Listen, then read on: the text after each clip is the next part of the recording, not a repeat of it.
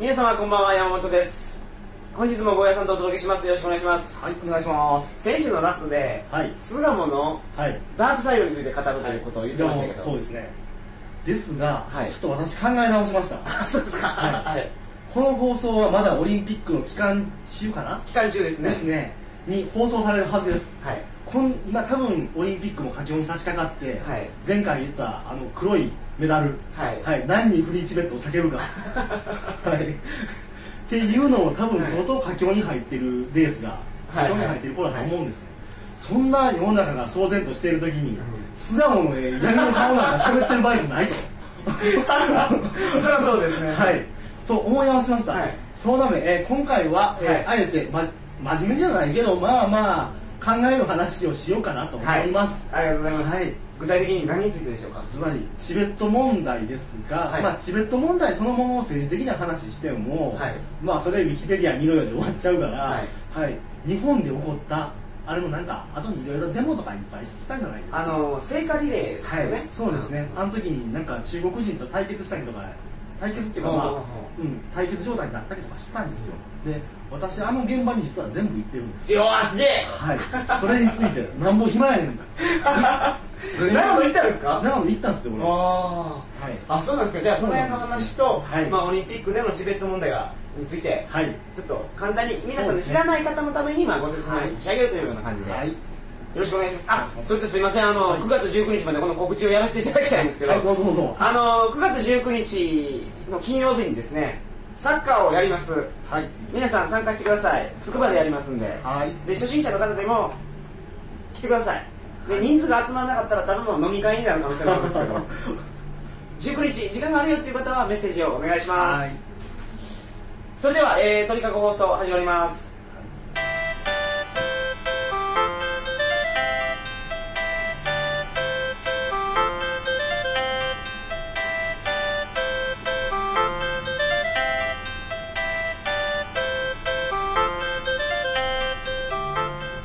改めましてこんばんは2008年8月22日金曜日鳥かご放送第151回をお送りします。番組に関するお問い合わせは info.tkago.net info.tkago.net までよろしくお願いします。チベット問題について。はい。僕があの毎日新聞のはい。あの問題があった時に、はい。いろいろ調べてみて、はいその時にチベット問題の一つ面白いのを見つけたんですよ、あれが2チャンネルのはい。呪術版、あオカルトいたじゃないですオかカルト版、はい。であのフリーチベットをはい。言うから、あの聖火リレーの時にフランスとかやったらはい。とかイギリスとかやったら力技で聖火リレーの火を消したじゃないですか、はい。オカルトはね 俺も知ってますよあれは。日本のやり方は面白いんですけど、ははいい。あの呪ってはい。雨乞いをしたと、そうみんなで雨降れって 長野だけ雨降ったんですね世界リレー当日に。しかも風降りで火消えたよ、はい。よほどなんかあの中国の武装警察がライター取り出してつけてたんや、俺今タバコ吸ってるけど同じことやっとるわっていう、はい。聖火リレーってそういう日じゃないですもんね、あれ。ね。消えたらいけない日そうですよねですよね。オリンピックのあのギリシャかどっかからではるばるやってきたのに、はい。お前はライターでつけていいのかあれキドランドでつけたんですか？ライターでつけたんですよあそうなんです、はい。まあ、もちろんこの火種みたいなやつはこの別のところに残しとってやってると思うんですけどあれライターじゃなかったですよ、はい。ライターでしたよ誰かでつけようとしてるっていうのを見ましたけど、はい。でけどあの2チャンネルのオカルト版すごいですよね。え竜神様に雨乞いをして雨を降れ風を吹けで聖火リレーの日を消してしまいましたからはい。ね、であれ、まあ、あの後もずっと続いてて、はい。なんかこの後この5月の6日に、はい。そうあの時に起こったやつらがみんなでデモやったじゃないですか、まあ、起こったやつらがってわけじゃないけど、はい。そのチベット団体がなんか、えっと、日比谷じゃないなどこやった代々木か、はい。代々木でフリーチベットのデモやったら4500人も人が来たんですよ。あすみませんちょっとあの初めて知る方もいられると思うんであそうです時系列順にあわかりました。はい何があったかすみませんお願いします。そうですねそうですね。はい。まずは、はいあの長野で聖火リレーがあった時あれがあった、はいまず一発目ですよね。そうですね。はい。はい、でその前のことをちょっとだけ喋っておくと、はい。なんか3月の10日かな？3月10日に確かあのチベットで、まあ、暴動というか放棄が起こったじゃないですか、はい。チベット人の放棄を起こして、はい。中国が、まあ、ひどい鎮圧をしたと。はい。ありましたね。軍を出して、はいであの時逆に私から聞きたいんですけど俺あの私は一応多分一応仏教徒やし、うん。あともともとその、まあ、チベットでも端っこの方やけどチベット行ったことあったので、はい。あったしあとダライ・ラマとかも私そんなスピリチュアルとか好きじゃないけれどもその自伝とか読んだことあったんで、はい。はい、あとまあダライ・ラマ自分のじいさんに似てるとかそういうすごい個人的な感情があって、はい。ダライ・ラマ好きなので、はい。ああいうことあった時すごい私ブチギレしたんですよ、はい。で中国自体好きやけどあいつこれは許せんと、なん。かその普通のはい。武装集団が結局いろんな人を殺しましたからね。そうですね。それについてということですよ。でまあそれ許せんという話で、でまあこのこれやけどまあだからっつって俺中国全否定とか絶対したくないけどはい。かといって声を上げなあかんやろうぐらいの思いはうん。俺は持ったんですよ、はい、はいでで山本さんとか、はい。一般の方ってあの時どう思ったんですか？いやそれは中国やからしょうがないっていうのがまずはいあきますよ、ね。俺もそうなんですけどぶっちゃけた話よ でそれは中国国はひどいですよ、はい。あれは僕はウイグル自治区にしてもチベットにしても、僕独立するべきだと思ってますから。はい。だって中国じゃないですもんこうはい。そうですね。中国って言うともっとジャッキー・チェンみたいな。ああいうのが中国人じゃないですか、はい。ダライ・ラマにしてもウイグル自治区にしても、はい。違いますもんね、うん。無理やり中国の国の利益のためにいやいや一緒にさせられてるところでしょ、はい実はそれも思うところあったりするんですけど、はい。私実は独立すべきだと思ってなかったりするんやけど、えー。でもそれは後の話です。はい。はい。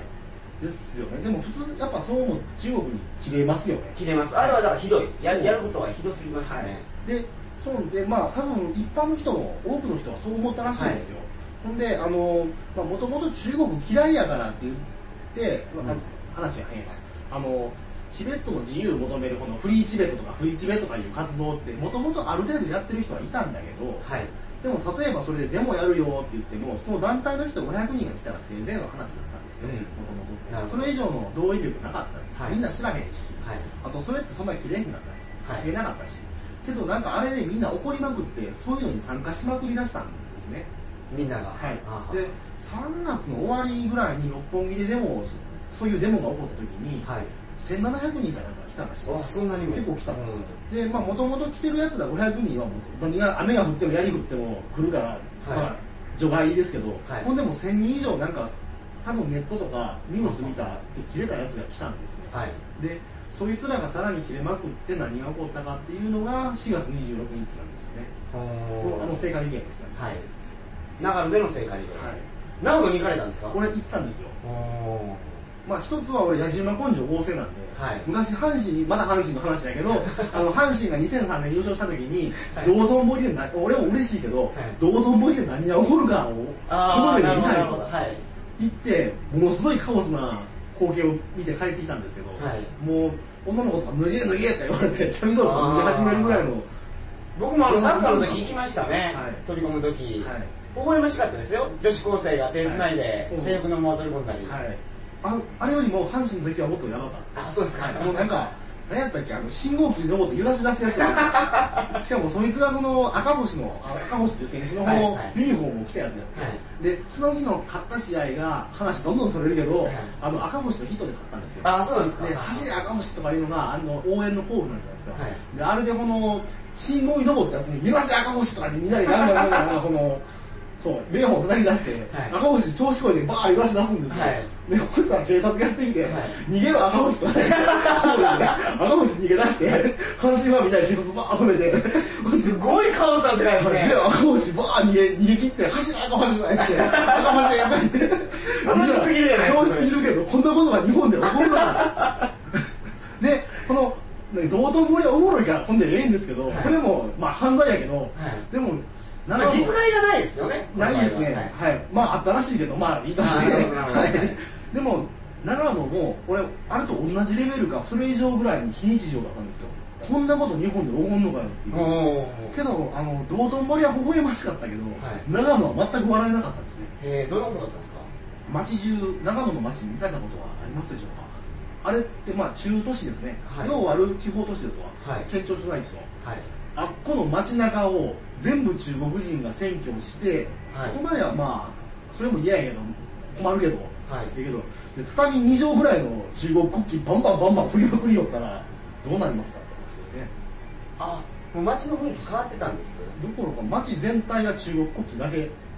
それは中国政府の要請とかで要請です。集めたんですか、はい日本にいる中国人をはい。長野に集めて、はい。聖火リレーを成功させるために。そうです。あまああのちょっとこれ解説になっちゃいますけど、はい。あれ仕掛けたのが中国の宣伝部っていうところでーはい。宣伝部ってなんか僕らで言ったら広報活動みたいななって思うけど、はい。まあああいうこの愛国活動とかをやるんですね。そういう命令を出す地位であって、はい。それがそのあっちこっちの大学とかの留学生会に全部指令出したんですよああそういうことですか。で留学生会もあの入ってる人たち全員がってわけじゃなくて、はい。留学生まともな子もいっぱいいるんですけど、はい。トップにいるやつらは共産党員なんですよ。あーそうなんですか、はい。へで上の指示を聞くんですね。ーはい。バーッつって。はい。でそいつらが各学校ごとに100人とかの単位で人間集めて、うん。長野に全部送り込んだんですね。であの日本の報道で確か何やったっけ？少なかったら2000人の中国人学生が集まりとかさ、はい。で多くてもなんか4000人が集まりとかだったじゃないですか、はい。あれ違うんですよ。ほんまは1万人以上集まってる。えー、すごいですね、はい、でなんで1万人で俺が知ってるかって言ったら中国人のそのホームページ見て、い。何人集めるかっていうああ中国語のはい。中国人のページを見て、そうです。はい、1万 ,1 万人以上集まってるんだだって長野って町の規模人口何本ぐらいか知らないけど10万人ぐらいもちろんもちろん多いか ごめんなさい。多いけどでもまあ主要部の部分だけやったら、はい。その人口まあ数十数万人いるとしてそこに1万人中国人ブワーやってきて道端で全員畳2畳半の赤旗振り出したらどうなるかっていう想像ですよね、はいはい。それは非日常ですね非日常ですね、うん。それに対して、日本のそのフリーチペットを叫ぶか、はいはい。まあ、ゴーヤさん一派です。ゴーヤさん一派っていうか。てか俺は多分ちょっと変わり者やけど、はい。でも多分そうそういう人はいっぱいいた。んそっち派ですよねゴーヤさんも、それはどれぐらいいたんですか？それもどうかな？多分1000人は確実に超えてるんですね。あもっといた。多分2000人以上多分いたんですよ、はい。が小競り合いとかあったんですか？バンバンありましたね。ああったんですか？殴ってましたね。ええはい。あそうなんですまずほんで行ったやつらもいろんな種類がいて、まずこの食右翼がいっぱいおったんですよ、あ日本の右翼はい、外旋車の上でガーガーやるようなやつとか、はい。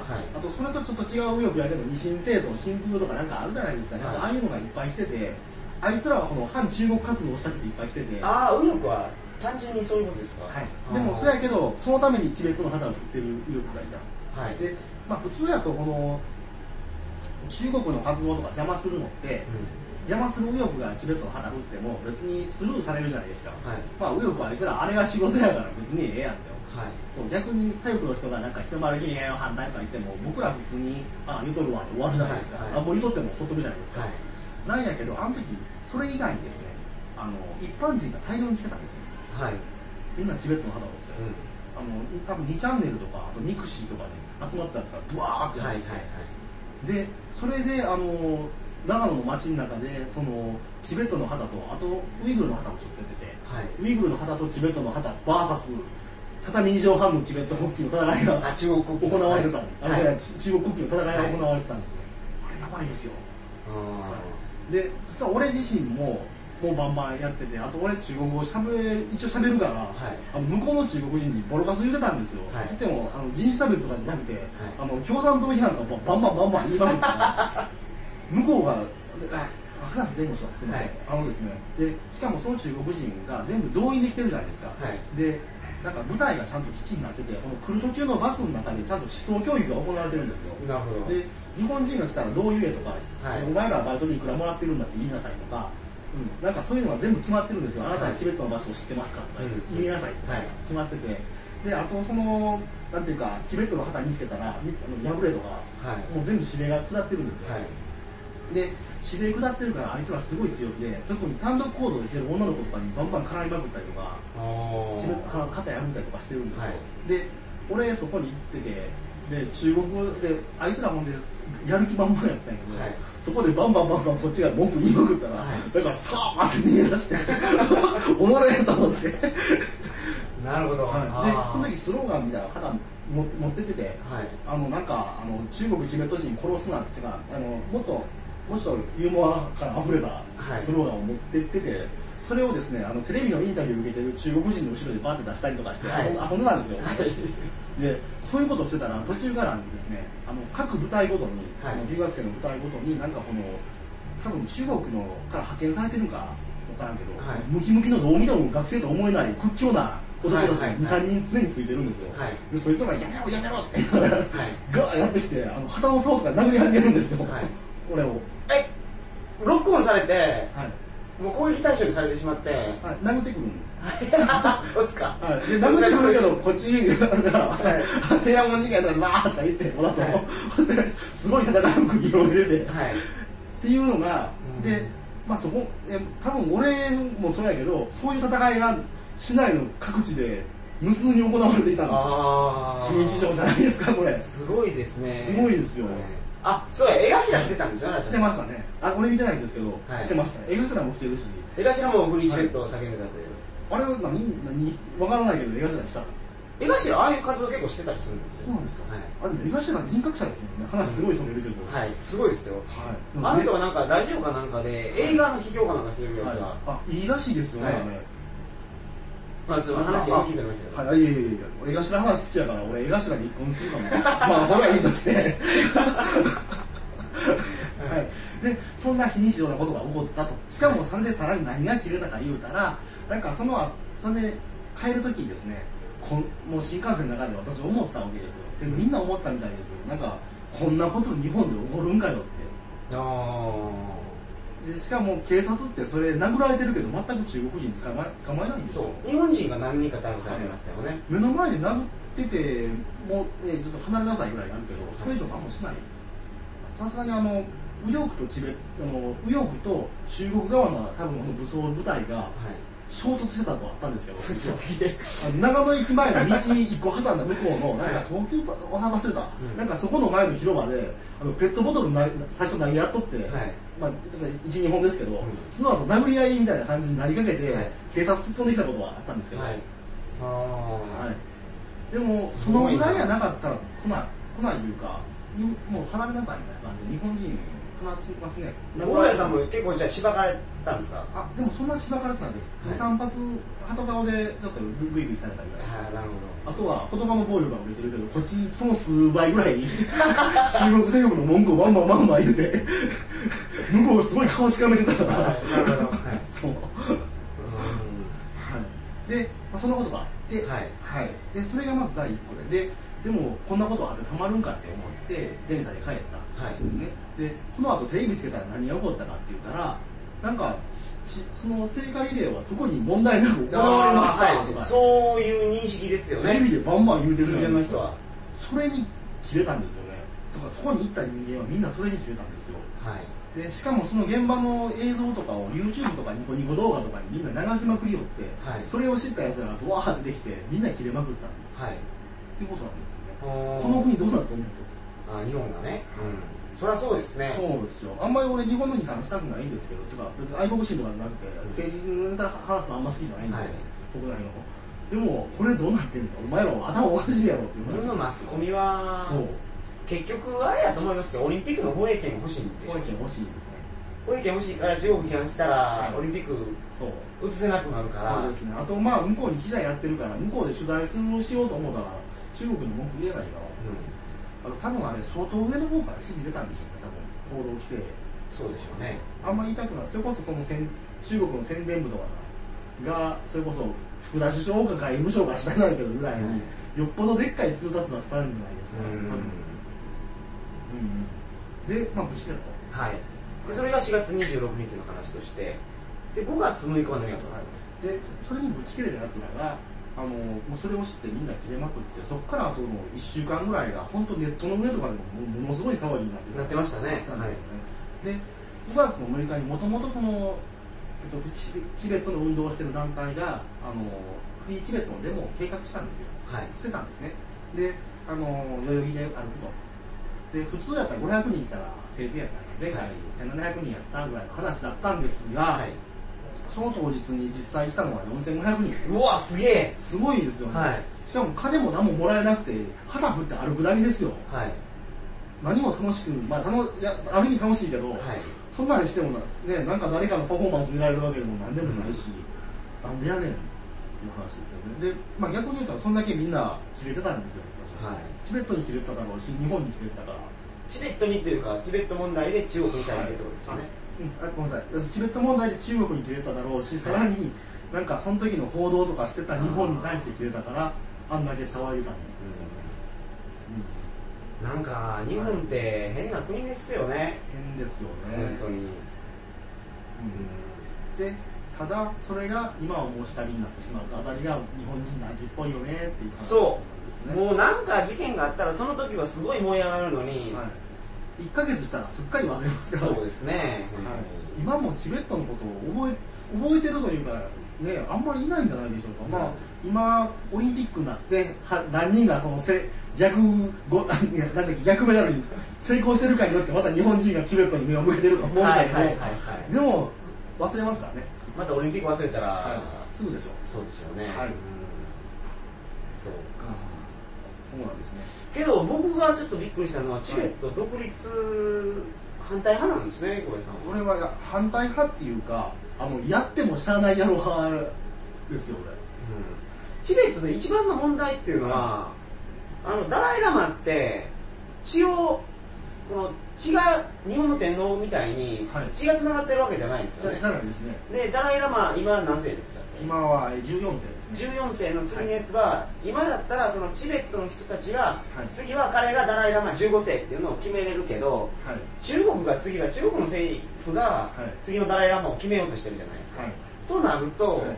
次のダライ・ラマってまあ思いっきり中国寄りのうん中国人がなる可能性もあるじゃないですか、そうですね。てか、うん、パンチェンラマっていうダライラマと同じぐらい偉い人はそうなっちゃったから。あもうなってるんですか？なってるんですよ。実はでその話をしても難しくなるんですが、はい。それを知りたい人はですねあのゴルゴ13の,、はいはい。あの白龍登り立つっていう巻があるんですけど あれ見たら一発で分かるのであのゴルゴ13白龍登り立つで検索してください。で白龍っていうのは白い龍白い龍ですね。か？で登り立つはあの小小龍拳とかあの小登るのはいはい。ですわ。あれで検索したらゴルゴ結構勉強になりますもんねヨーロッパのはい。歴史の問題とか、しかもチベット問題とか全然有名になる前からゴルフやあれを取り上げたのすごいですよ、であれ見たら一発でそそういうことを実際中国がやったのを元にして作ってるんですよ。で多分ダライ・ラマ死んでもそれはなるんじゃないですかね、でじゃあなんで独立反対やねんっていう話反対いうかあの独立せんでもええやんやねんっていう話をすると、だって独立しても食っていけないじゃないですか。チベットとあとウイグルって。うん。中国の支援がなければってことですか？っていうかあの、うん、いろんな意味でインフラとかも含めてですけど、はい。あと単独でどうしようもないですよ。例えばあのソ連って昔あったじゃないですか、はい。あのユーゴスラビアとかもありましたけど、はい。あの後あれ全部潰れたじゃないですかはい。であの後でちっちゃいわけわからん国いっぱいできたじゃないですか、はい。それこそさっきのなんたらスタンじゃないけどどっかスタンうん。とか、あとそれこそあのなんだっけなんかアルバニアとか。はいはい。あああいう国ですよ。うあとどこやろう。なんかマケドニアとか。マケドニアとか、はい。あの辺ですよね、あれとかあとそれこそコソボとかもはい、今コソボとかはい。もそうかもしれないし、あと、まあまあ、カザフスタンとかは、はい。ああここら辺もそうですよねアゼルバイジャンとか、はいはいはい。エンドニエストル共和国とか。それ全然知らないですあの辺にある。はい。はい。であれじゃああここら辺どうなってんねんって話になったらえらいことになってるじゃないですか。独裁政権だったりとかうーん。ド貧乏でどうしようもなかったりとか、うんそうか、はい、でそそうなると思うんですよ、であとさらになんだかんだ言ってチベットは平和の国やとか言うてるけどでももともとチベットってバンバンあの敵を攻めまくった国ですからねだし、はいチベット人自身もそれなりにあの戦うことを好戦的にもともと昔は好戦的な民族だった歴史もありますし、うん、あともうウランもすごいですからもし独立とかしてしまったら逆に中国このチベット領内とかウイグル領内に残っている中国人に対して民族浄化とかゼノサイドをするんじゃないですかね多分。あ可能性高いでしょ。うそれこそそれはあでしょうね。あれは起こりま起こりますよ、ん。コソボ自治区であれやってるような同じことが起こるはずであってそれは果たして本当にチベット自身のためにもいいのかって話になったら、うよくないでしょう。そうっていうか止めるやつがいないですよねあの辺は。誰も止めないですよね、うん。まずいですよ。そうか、はい。しかもそういうところもあるのか。あのチベット単体で面積かなりでかいですよ、はい。日本よりはるかにでかいですから、はい。あれあんだけでかい国やけど経済規模ってめっちゃ悪いけど終わってますね。ああ今どうやって食べてるんですかチベットの今チベットはかんどうでしょうね。もともとそのなんていうか特に地方の人たちに関しては本当もうヤギ飼ってヤギとかなんかいろんなせ動物飼ってなんかのんびりそういうのをのんきな生活をすればできるんですがもう町の方は全部中国の資本ですねうん。全部はい。じゃあその坊やさんがフリーチベットっていうのをはい。掲げてたのは、はい。フリーチベットっていうのは、チベット独立じゃなくて、はい。チベットで例えば自治自治権っていうのかな。それに近い。成長を与えれるような形で中国は支援してあげて。うん、支援してあげてつうか要するに俺が多分決めたのは例えばあの寺壊すなとか、はい。チベットの文化壊すなとか、はい。あの坊さん殺すなとかいう話なんですよ、でそういうのをやめろって話。ああそうか。なるほ俺はね俺はそうなんですよ。ね、どはいそれこそでも中国って文化ぶっ壊す天才やからはい。そう自分たちの国の文化をどんどん壊してるから、はい。あのそれは悪いことだと思わずにどんどん壊し続けていくんですよ、でこれは文化の方やって思ってあの中国人のセンスに沿った寺とかに変えてしまったりとか、はい。そういうことすぐやっちゃうからそれやめれという話ですよね、うん。まあ自治権とかじゃないですか？個人的には、うん。なるうん。で中国と決定的にその喧嘩して分か喧嘩別れは絶対したらあかんと思うんですよ。けどやっぱ自治権と警察権っていうのをはい。チベットに与えるとなるとやっぱ独立以外ないでしょ？そうなんですけどただだったら独立はするべきじゃないですよ。じゃあフリーチベットじゃないじゃないですか。いやでもフリーチベットなんじゃないですか。要するにあのでさらに踏み込んで言うたら、はい。あの外国人がこんだけフリーチベット言いまくってるっていうのは中国人は何よりも知ってるじゃないですか、はい。ということは日本の国内のメディアが放送しなくても中国人はあいつらはそれこそなんぼでも知ってるんですよ、はい。政府の人間とかって。でそれ分かったら手を弱めますからねチベットにああそういうことか、はい。うんうんうんうん。好き放題できなくなる。絶対好き放題できなくなると、でそれこそあの実はチベット今回の今回並みの虐殺とかってそれよりもっとひどいこととかって実は十何年前18年ぐらい前のあの天安門事件の時もやってるんですよ、はい。チベットでやってるんですけど、あの時とかってネットも何もなかったしチベットのこの山奥で何起こってるか誰も知らなかったから、はい。何やってもスルーだったじゃないですか、うん。まあ、あともっとでかいこと起こってるからもあるんやけど、けど今回もうだってそれこそ Google アースとかで見たら一発で分かるああそうですね。話ですよね。そうか、うん。そう聞くと納得しますね、はい。を上げることによって今中国やってることがはいねちょっと、そうなんですよ、うそれこそあのさっき言ったあの裏裏オリンピックの話もそうなんですけど、例えば白人3人が北京の街中であのフリーチベットのでっかい旗を上げ上げたと。はい。で客観まあパッと見たらここの白人これがってどういう意味あるねんって話になるじゃないですか、うんうんまあおもろいよと、うん。確かにおもろいしあさすが白人やっていうかはいさすがこいつらやって思うけど、はい。それ以上別にそれやったからなんかええことあるんかってうちら思うわけだけど、はい。でもあれがまたこの全世界に放送されてでその結果この白人をどういうふうに対処するかとかもう全部放送されるわけじゃないですか、で考えるとそれが与える圧迫ってでかいんですよ、でかいですね。すげえでかいですね。うんなるほど。はい、そうか、そういう意味で価値があって。でそああなるほど。のフリーチベットとか言うてるのにそれこそ長野で2000人来たとか、代々木で4500人来た要するに日本人でこんだけそれ見てるやつがいるぜっていうのを示してるっていうのは中国は嫌がるでしょうね、うん。だし多分それはチベット人のためにすごくなってるんじゃないかなるほど。と個人的に思ったりしますね、素晴らしいまとめありがとうございました、はい。本日の放送はこんな感じです。はい、それでは来週は？はい、それでは来週はなんですけれども、はい。先週最後俺何言いましたっけ？